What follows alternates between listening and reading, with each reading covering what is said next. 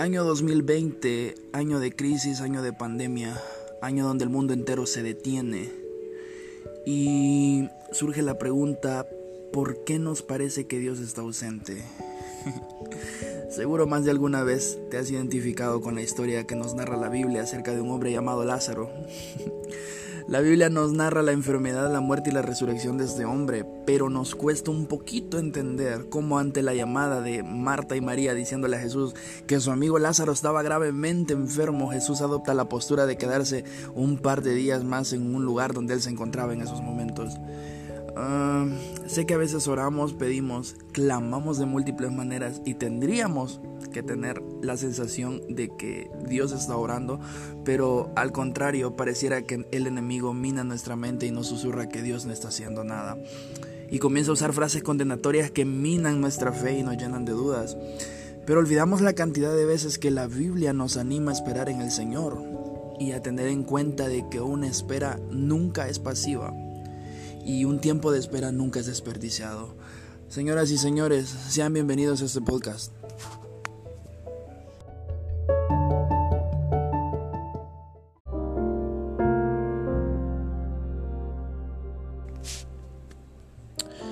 Juan capítulo 11 nos narra la historia de este hombre que hablamos anteriormente, un hombre llamado Lázaro, gravemente enfermo.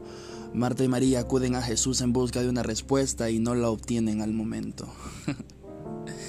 Dos cosas que me gustaría destacar de esta historia es que el hecho de que Jesús se retrase muchas veces no significa que Él no vaya a intervenir en el asunto que nos preocupa. Mm, el tiempo de Dios no siempre encaja con el nuestro. Nosotros nos ponemos nerviosos ante situaciones como las que estamos viviendo en estos momentos, por ejemplo el coronavirus. Ah, son tantas las opiniones que escuchamos que ya no sabemos ni siquiera qué hacer, a quién creerle. Y es en esos momentos cuando necesitamos escuchar más al Espíritu Santo, tener la calma y saber que Él quiere indicarnos algo. Al igual que los discípulos muchas veces quizás nos cuesta entender que todo lo que Dios vaya a realizar es exclusivamente para su gloria. Escucha esto, en los tiempos de espera Dios quiere que aprendamos a depender de Él, a caminar por fe y no por vista, pero tenemos que ser conscientes de que su poder se perfecciona en nuestra debilidad. Ahora, la segunda cosa que quisiera ah, destacar de esta historia es que el escenario con el que Jesús se encuentra era un escenario fúnebre, de muerte, Nadie entendía cómo el amigo de Lázaro, que estaba haciendo milagros, sanando personas, no hubiera acudido inmediatamente a la llamada de socorro de Marta y María. Incluso ambas le, reprocharon a Jesús que él no había estado ahí. Jesús trató de afirmarlas con una frase que dice, tu hermano resucitará. Y Marta tenía claro eso, pero sabía que ese evento no ocurriría en el presente, en el tiempo que ella quería. Así que Jesús hace una declaración en el versículo número 25 del capítulo número 11 de Juan y dice, yo soy la resurrección y la vida. Una frase que nos trae fe y esperanza para los momentos que estamos viviendo. Y versículos después vemos a Lázaro salir de la tumba.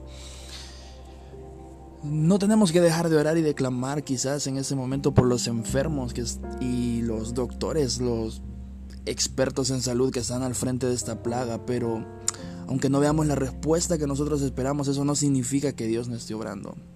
El Señor tal vez quiere hacer algo con nosotros antes de hacer algo con el mundo. Difícil de entenderlo, pero más adelante vamos a tocar eso. No te desconectes.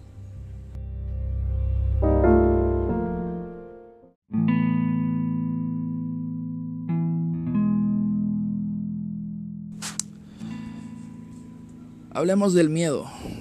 El miedo es una emoción que puede paralizarnos y evitar que vivamos la vida victoriosa que Dios desea. Ah, surge la pregunta, ¿qué hacemos? Mm, ¿Cómo podemos liberarnos del dominio que ejerce el miedo sobre nosotros? En Segunda de Crónicas capítulo número 20 vemos la historia de Josafat que acaba de ser informado de que un gran ejército viene contra él. Obviamente está alarmado y tiene miedo, pero sin embargo en ese momento su respuesta inmediata fue buscar al Señor y proclamar un ayuno. Él no permite que su miedo paralice la fe que él tiene en Dios. Josafat comienza su oración recordándose a sí mismo a qué clase de Dios sirve. Comienza con una declaración de quién es Dios. Y si ustedes leen el pasaje, él dice, no eres tú el Dios que está en el cielo. No eres tú el Dios de nuestros padres, no eres tú quien gobierna sobre todas las naciones. Cuando Josafat se enteró de que un gran ejército venía contra él, hubiese sido totalmente fácil permitir que el miedo lo venciera.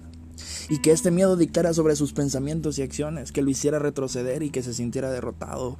Mm, muchas veces nos pasa lo mismo. El miedo y nuestros sentimientos o emociones deciden o nos llevan a tomar decisiones de las que luego nos arrepentimos. A veces estamos tan concentrados en los problemas que los magnificamos hasta que se convierten en una situación aún más grande y abrumadora.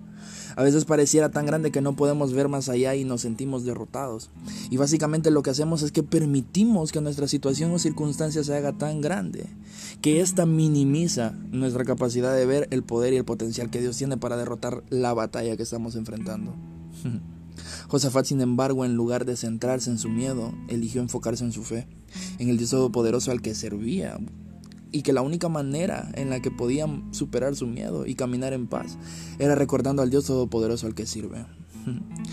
La invitación de este podcast es la siguiente y es de que a pesar de cualquier mala noticia, a pesar de nuestra realidad, sepamos que hay un Dios que sigue teniendo el control de las cosas Sé que es difícil, sé que nuestra lógica y nuestra naturaleza humana quizás nos lleven por otro camino y nos digan, estás pensando mal.